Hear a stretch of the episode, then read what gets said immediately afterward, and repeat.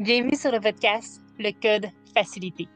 Au fil des semaines, j'y enseigne ou j'y reçois des invités dans le but de partager, de transmettre, de découvrir, d'amplifier, de questionner, de s'élever et d'activer nos codes facilités. Bienvenue dans la dernière évolution de mon cœur, de ma tête et de mon âme. Je suis Lenny, maman, multi-entrepreneur, conférencière, autrice, coach, mentor, investisseuse et plus encore. J'accompagne l'humain derrière le parent et le PDG. J'amplifie le génie. Je suis l'incarnation du code facilité. Bonjour. Dans l'épisode de cette semaine, je vous parle d'un autre de mes sujets chouchous, les émotions. Oui, j'ai beaucoup de sujets chouchous. Je suis une grande passionnée. Euh, aujourd'hui, j'ai envie de faire un assez long préambule euh, avant de vous livrer certains de mes codes facilités en lien avec la sphère émotionnelle. Sachez que l'humain me fascine depuis toujours. Je suis en amour avec l'amour depuis aussi longtemps que je me souvienne. Euh, j'ai d'ailleurs eu mon premier amoureux autour de deux ans dans un train. Donc oui, c'est une relation éphémère, comme bien d'autres dans ma vie. Qui ont suivi cet épisode-là à deux ans. Je le répète parce que euh, ça se pourrait que vous n'ayez pas bien compris. Mais oui, mon premier amoureux, euh, je l'ai eu à deux ans, 24 mois, très petite. Donc, j'aime l'amour. Euh, je trouve que la tristesse fait grandir. Je trouve que la honte peut nous empuissancer, que la jalousie nous guide, que la colère nous enseigne. Je vais parler de ces principes-là dans quelques minutes. Euh, mais comme je vous disais, le préambule va, va être assez long aujourd'hui. Euh, je suis aussi une personne qu'on peut qualifier d'hypersensible. Je considère par contre l'hypersensibilité comme un super pouvoir, désormais. On s'entend que si on demande à la Lenny qui avait 15 ans, est-ce que ses hypersensibilités est un super pouvoir, elle ne vous aurait pas répondu la même réponse. Mais aujourd'hui, oui, pour moi, l'hypersensibilité, est un super pouvoir, autant l'hypersensibilité sensorielle que l'hypersensibilité émotionnelle. En fait, je vois ça comme une sorte de système d'alarme qui indique si je suis bien ou non dans une situation. Ça m'indique aussi s'il y a un apprentissage à faire ou si une décision est prise de manière consciente ou inconsciente. Parce que parfois, on prend des décisions pour éviter de vivre la peur, euh, pour faire taire la voix du doute, de la culpabilité, de la honte, du stress, de l'incertitude. Euh, parfois, on prend des décisions pour euh, éviter d'être en colère ou on prend des décisions un peu inconscientes sous le coup de la colère. Donc, je vois toutes ces émotions-là en version amplifiée comme étant un super pouvoir. Quand je parle de système d'alarme, c'est vraiment ça. C'est comme, oh, l'émotion vient de s'allumer. Comme quand mon système d'alarme à la maison se met à sonner. Je me questionne, qu'est-ce qui se passe? Est-ce que c'est moi qui ai ouvert la porte puis ça m'a pris trop de temps avant d'aller le désactiver? Si oui, on s'entend. Mon questionnement s'arrête euh, pratiquement au même moment où il est revenu dans ma tête. Par contre, si ça sonne dans un moment où je ne m'en attends pas, ou si je ne suis pas à la maison, ça m'indique qu'il se passe quelque chose que je dois un peu élucider le mystère, comprendre ce qui se passe avant de choisir. Mais quand nos systèmes d'alarme, donc nos émotions surgissent souvent, on est plus alerte à ce qui se passe à l'intérieur de nous, autour de nous, dans notre corps, dans notre tête. Donc, c'est un vrai beau cadeau quand on apprend à utiliser les émotions pour prendre des bonnes décisions. J'ai aussi étudié les émotions pendant longtemps à l'université. Euh, autant ce qu'elles font dans le cerveau, toute l'histoire des neurotransmetteurs responsables de certaines émotions. Euh, j'ai étudié le stress, les habiletés de communication relationnelle. Euh, si vous m'attrapez aujourd'hui, que c'est le premier épisode que vous écoutez, je me, me présentais bien évidemment dans le premier épisode. sachez que j'ai un bac et une maîtrise en psychoéducation donc, l'importance ici, ce n'est pas de retenir que j'ai des diplômes. L'importance ici, c'est de comprendre que c'est un sujet, l'humain, ces émotions, donc la, sphère socio-affective, qui me fascine réellement depuis de nombreuses années. Et les relations humaines sont aussi pour moi d'une importance capitale dans ma vie. J'adore avoir des relations de proximité avec les gens. C'est pas rare que je rencontre une personne, puis après quelques minutes, j'ai des confidences. J'ai une capacité à accueillir tout le spectre émotionnel de l'autre sans en prendre la charge ou la responsabilité. J'aime créer des relations de proximité. Euh, j'aime tellement ça que euh, ça me coûte un peu plus que 6 000 par mois pour être en relation de proximité avec ma coach. Euh, Roxy Valade, son nom pour les curieux. Donc, pour moi, créer ces relations-là dans lesquelles on peut avoir un niveau de profondeur et vivre toute la nuance du spectre émotionnel, ça me plaît énormément. Vous ne serez peut-être pas surpris d'apprendre que je vis donc mes émotions de manière intense. Je me laisse les vivre. Pas que je suis une personne intense, parce que en les vivant et les ressentant, ça ne veut pas dire que je les agis. Donc, vivre ou ressentir ma colère, ça ne veut pas dire que je brise des assiettes. On comprend. C'est différent. Mais je m'autorise à les vivre. Je m'autorise à pleurer. Vous ne m'entendrez jamais. Et vous comprendrez que l'utilisation du mot toujours et jamais, ce n'est pas très commun dans mon vocabulaire, mais vous ne m'entendrez jamais dire à quelqu'un Arrête de pleurer, on pleure pas pour ça, voyons donc. C'est quelque chose qui ressemble à ça, là ça ne fait pas partie de mes croyances, mais pas du tout, ni de mes réflexes. Si on a envie de pleurer, on pleure. Moi, personnellement, je pleure quand je suis triste, bien entendu. Je pleure quand je suis touchée, quand je suis émue, quand je suis fière. La fierté me fait pleurer. De voir une autre personne fière me fait pleurer. Je vous donne un exemple. si j'écoute un film et qu'il y a une graduation d'élèves dans le film, mon cerveau se met automatiquement dans la peau des parents dans le film, qui sont des acteurs, on se rappelle. Euh, souvent des acteurs de second rang, genre, ils n'ont même pas parlé dans le film. Mais bref, je me mets dans la peau de ces parents-là et j'imagine la fierté qu'ils pourraient ressentir. Et je pleure à tout coup. Dans pratiquement tous les films, d'ailleurs, je pleure, peu importe ou presque l'émotion. Oui, ça m'arrive de pleurer de rire aussi, bien évidemment. Donc, je navigue à travers un grand spectre émotionnel chaque jour et je crois que je ne suis pas la seule. En fait, tous les humains naviguent à travers une panoplie de nuances émotionnelles au quotidien. Euh, mais pourtant, la société en général connaît très peu de choses sur les émotions. Euh, ça reste malheureusement un concept vraiment abstrait euh, qu'on essaie même d'ignorer à grand coup, justement, de pleure pas, c'est pas grave, ça va passer. Ben non, ben non, on pleure pas pour ça. Dès que les humains atteignent le vénérable âge de deux ans. Il y a plein de parents qui comptent encore en mois l'âge de leurs enfants à cet âge-là. Mais on leur demande en même temps de savoir quoi faire avec des émotions que nous, adultes, de 30, 40, 50, 60, 70, 80, 90 ans, 100 ans. On ne sait pas encore quoi faire avec ça. Mais on leur demande de comment fais-nous confiance. Ben, je gère. Toi, pleure pas, mais fais-moi confiance. Donc, je ne veux pas trop m'écarter. Je veux juste illustrer l'inconfort vécu par une grande partie de la population à creuser la sphère affective ou juste à vivre avec. Dans un épisode précédent, j'ai parlé des bienfaits de la jalousie. Si vous le cherchez, c'est dans l'épisode 4, celui sur la manifestation. En gros, je vais résumer ce que je disais. Je disais que la jalousie était un indicateur de ce qu'on voulait vraiment. Donc, si je suis jalouse de la nouvelle maison de ma chanteuse préférée, c'est probablement parce que j'aimerais vivre à cet endroit-là, moi aussi, que j'aimerais une, maison de ce genre-là, que j'aimerais avoir la vue qu'elle a, par exemple, sur l'eau. Euh, j'aimerais avoir euh, les, euh, sais pas moi, l'immensité ou la grandeur des fenêtres qu'elle a dans son salon. Bref, ça m'indique, ça me guide vers ce que je veux vraiment.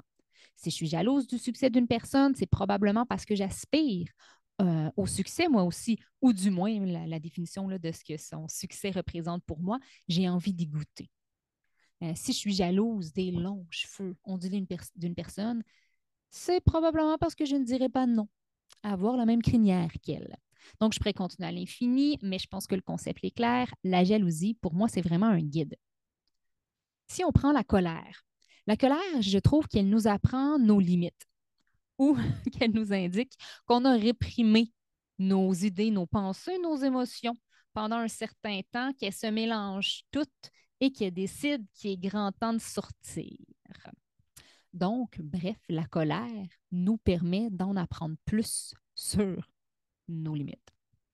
La honte euh, nous permet de dépasser nos peurs du moment où on l'a identifié. Ça peut nous permettre de mieux comprendre nos mécanismes de défense, nos fausses croyances ou toutes les pensées, euh, parfois tordues, disons-le, qu'on entretient à propos de nous-mêmes. Nos peurs vont nous protéger. notre cerveau, sa job, c'est de nous protéger puis de nous garder en vie, qui nous fait stresser dans plein de situations. Et ces peurs-là, ce stress-là, va nous permettre de naviguer en eau connue. Donc, toutes les émotions ont leur fonction, sont toutes utiles. Elles peuvent toutes être utilisées à leur plein potentiel comme des guides. Je vais vous donner un exemple vraiment concret. Euh, un peu plus tôt cette semaine, je, l'expliquais même en story, euh, mais bon, je l'ai expliqué en deux stories, deux stories, pardon. Euh, en gros, j'ai pogné la chienne. J'ai eu peur. J'ai été envahie par la peur et le doute et j'ai presque utilisé un vieux réflexe de mutisme, c'est-à-dire comme arrêtez de parler. Donc, ne pas m'exprimer. Pourquoi? Parce que c'est confortable d'utiliser nos vieux réflexes. Je vous le disais il y a quelques secondes, la peur nous permet de naviguer en eau connue. Ça nous permet de rester confortable. Je ne dis pas que c'est bien ou que c'est mal, mais ce, niveau de confortabilité-là, je le ressentais si je me laissais diriger par la peur et le doute. Donc, d'utiliser ces vieux réflexes-là plutôt que d'apprendre que, euh, ben, en fait, d'apprendre de mon état émotionnel, puis de choisir, d'identifier, OK, quelles sont mes, mes réelles peurs puis mes réels doutes et comment je peux faire pour avancer avec elles pour les transcender, pour évoluer, pour grandir, pour arriver au bout de la situation, puis me dire que j'ai fait de mon mieux, que j'ai appris quelque chose, que ça a été positif au final. Parce que, et je l'ai déjà dit dans un autre épisode de, podcast, je suis convaincue que l'échec n'existe pas. Soit on gagne, soit on apprend. Donc, qu'est-ce qu'on peut apprendre de cette situation-là? Je vais vous donner des précisions sur la situation en question pour que vous compreniez, faire une petite mise en contexte. En gros, ce que je racontais, c'est que j'ai lu un livre euh, dans les derniers jours et l'auteur euh, abordait des concepts que j'enseigne, mais parfois avec les mêmes mots, mais comme même, même mots. À tel point que je me suis euh, vraiment dit, si j'ai des clientes, en, mes clientes, mettons, en privé ou en semi-privé, dans le domaine du coaching, lisent le livre, elles risquent de se demander qui a emprunté l'idée à qui. C'est à ce point-là, comme, ben là, est-ce que, genre, Lani a vraiment lu et appris certains, certains bouts par cœur pour les relivrer? Est-ce qu'ils ont assisté aux mêmes formations, euh, Lani et cette autrice-là? C'est des questions qui auraient été très, très légitimes. Euh, ce livre-là, je ne m'en cache pas, et je transcende une peur et un doute en le faisant, c'est le livre Une irrésistible envie de fleurir de Christine Michaud. Euh, est-ce que je vous recommande le livre chaudement, maintenant que j'ai dealé avec mes émotions? Euh, parfois, on dit nos émotions, j'allais dire genre avec mes émotions et mes démons, mais dans ma tête, ça a comme tout de suite sonné faux. je m'autocritique parfois, souvent, mais ça m'amène des ajustements, puis ça m'amène des prises de conscience. Fait que je trouve ça vraiment intéressant et vraiment intéressant que vous, euh, vous viviez ce processus-là avec moi. Donc, quand je me suis dit ça dans ma tête, genre, j'ai dit là avec mes émotions et mes démons, pour vrai, démons, ça sonne faux. Parce, pourquoi? Ben, les émotions, notre passé, pour moi, c'est, en rien un démon. c'est vraiment, encore une fois, comme les émotions, des guides, des enseignants puissants, un portail d'élévation euh, qui est, ma foi, exceptionnel, toutes nos expériences passées. Donc, suite à la lecture de ce livre-là, ou plutôt quand j'ai eu la pensée de, ben voyons, qu'est-ce que mes clients ou les gens vont dire en lisant le livre s'ils voient que moi et Christine Michaud, on enseigne la même affaire? Mais j'ai la chance d'avoir investi beaucoup de temps en moi, de bien comprendre mes émotions, mes doutes, mes craintes, euh, et beaucoup, beaucoup de mes euh, zones qui étaient un peu plus ombragées euh, et d'avoir su comment les faire briller très, très tôt dans ma vie. Donc, je me serais rappelé que je n'avais pas le monopole de la connaissance et que l'autrice non plus d'ailleurs, que ses enseignements ou que les enseignements ne sont pas plus valides quand c'est elle qui les enseigne à travers son livre ou quand c'est moi qui les enseigne à travers, euh, je ne sais pas moi, mon coaching individuel, de groupe ou autre. En fait, ce que je me suis dit après, c'est que c'était même génial qu'on soit plusieurs à marcher dans la même direction. Je me suis dit que la collaboration, même si officiellement on ne sait pas qu'on collabore ensemble ou on ne le savait pas, maintenant moi je le sais, Christine Michaud ne le sait pas. donc, que euh, la collaboration, donc enseigner un même concept, et la co-création, on crée ensemble, créer ensemble une société de demain plus instruite euh, sur certains sujets valait plus que la compétition. Que plus on va être d'enseignants, que plus les moyens de communication de l'information vont se multiplier ou se diversifier, parce qu'on s'entend, c'est peut-être pas les mêmes gens qui vont s'engager dans une démarche d'accompagnement euh, individuel ou de groupe versus qui vont lire un livre versus euh, qui vont faire une formation en direct ou euh, aller dans un séminaire. Ça peut être, ça peut être très diversifié. Donc, mais plus on va être de gens à parler des mêmes concepts, plus on va finir à avoir un impact réel sur l'humanité. Donc, après ce long préambule-là, j'ai envie de synthétiser certains apprentissages importants euh, en lien avec la sphère émotionnelle j'ai envie de parler, bien entendu, des codes facilités. Vous en avez peut-être deviné. Euh, deviné dans le sens que quand je vous parlais de l'histoire euh, des émotions que, j'ai vécues, par exemple, en lisant le livre, euh, ben, on peut grandir, on peut apprendre. Donc, c'est réellement le premier code facilité que je mets de l'avant dans ma vie depuis de nombreuses années et qui me sert et qui rend les choses tellement, tellement, tellement plus légères. Donc, le premier code facilité, c'est de voir les émotions comme un guide, un enseignant, un système d'alarme qui nous avise de quelque chose et d'être attentif à ce qui se passe à l'intérieur de nous. Pour moi, il n'y a pas d'émotions négatives. Donc, vraiment, les émotions négatives n'existent pas. Il peut avoir des émotions inconfortables parce que faire face à certaines d'entre elles, ça peut faire émerger euh, en nous des sensations physiques plus ou moins agréables ou des pensées envahissantes.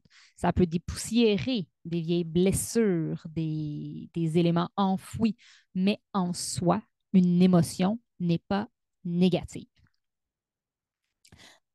Là, j'ai envie d'aller dans un sens un peu plus profond. Les émotions ont une charge énergétique donc une charge d'énergie, et ont le pouvoir d'être transmises. Si vous entrez dans une pièce et que tout le monde était en colère, puis il y avait une discussion vraiment comme argumentée énormément autour d'une table, vous rentrez silence total. Vous allez le sentir. C'était pas léger la discussion. Donc, les émotions ont vraiment une charge énergétique. Et le phénomène de contagion émotionnelle existe bel et bien. Donc, l'émotion d'une personne peut être transmise à une autre personne qui n'a pas vécu du tout la situation. Par contre, la bonne nouvelle, parce que c'est une bonne nouvelle, c'est qu'on peut choisir notre fréquence émotionnelle. Donc, ce n'est pas parce que l'autre personne à côté de nous vit une grande tristesse ou une détresse émotionnelle qu'on doit absolument sélectionner la même fréquence à l'intérieur de nous pour être en interaction avec elle. C'est comme un poste de radio, tu sais, qui, qui grinche. Qui griche. Qu'est-ce qu'on dit? Qui griche. Griche, c'est le bon mot. Donc, comme un poste de radio qui, qui griche un petit peu, on peut changer de station et trouver une fréquence qui résonne avec ce qu'on a envie de créer comme état émotionnel à l'intérieur de, nous, tout en ayant beaucoup de compassion pour ce que l'autre personne vit. On n'est pas obligé de l'amener avec nous et d'être, disons, contaminé. Là, je fais. je suis dans un podcast, mais je suis en train de faire des guillemets dans les airs, donc contaminé par les émotions des autres. Et le mot contaminé était entre guillemets. Euh, ces mêmes fréquences énergétiques-là, puisqu'elles sont énergie, elles ont aussi une vibration. En ayant une vibration, elles sont à risque d'impacter, je sors un mot dictionnaire, l'homéostasie de, de notre corps. En fait, l'homéostasie, c'est vraiment comme l'état d'équilibre dans notre corps. Donc, oui, les émotions, de manière directe, en modifiant les vibrations dans notre corps, peuvent créer la maladie. Par contre, si elles peuvent créer la maladie d'un côté, elles peuvent guérir de l'autre côté.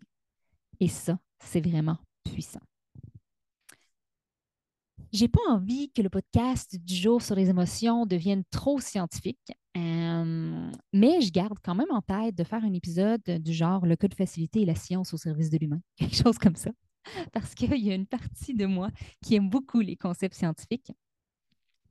Euh, mais juste de réfléchir et de comprendre qu'on peut synthétiser,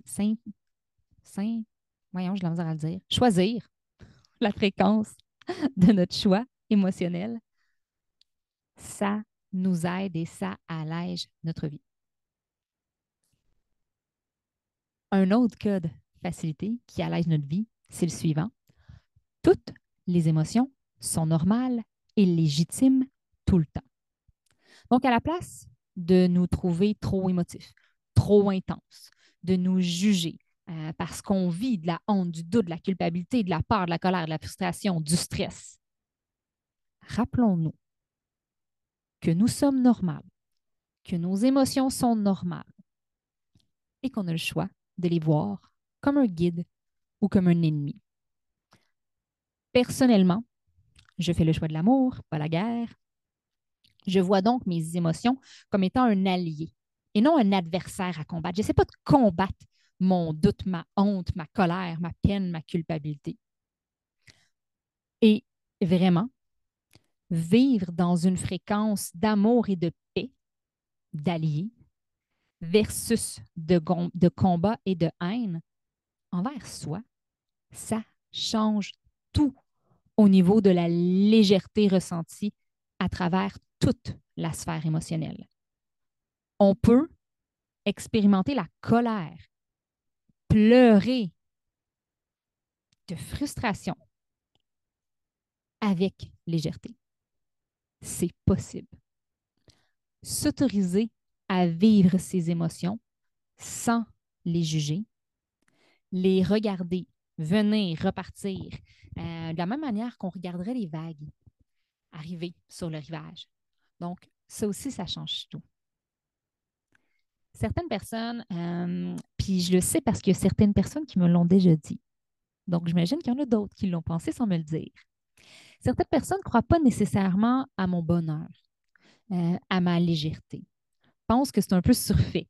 Euh, parce que se disent que c'est impossible que je ne vive pas de déception, de colère, de doute, de n'importe quelle autre émotion. En fait, elles ont raison. Elles ont raison dans le sens que c'est impossible que je ne vive pas ces émotions-là. Par contre, ce que je crois qui n'a pas été intégré, c'est que le bonheur, c'est un choix qui n'est pas affecté par nos émotions, quand on voit nos émotions comme un allié. Donc, mon état de bonheur profond n'a rien à voir avec un stress, une frustration, de la tristesse ou quoi que ce soit. Je peux être profondément heureuse et triste à la fois.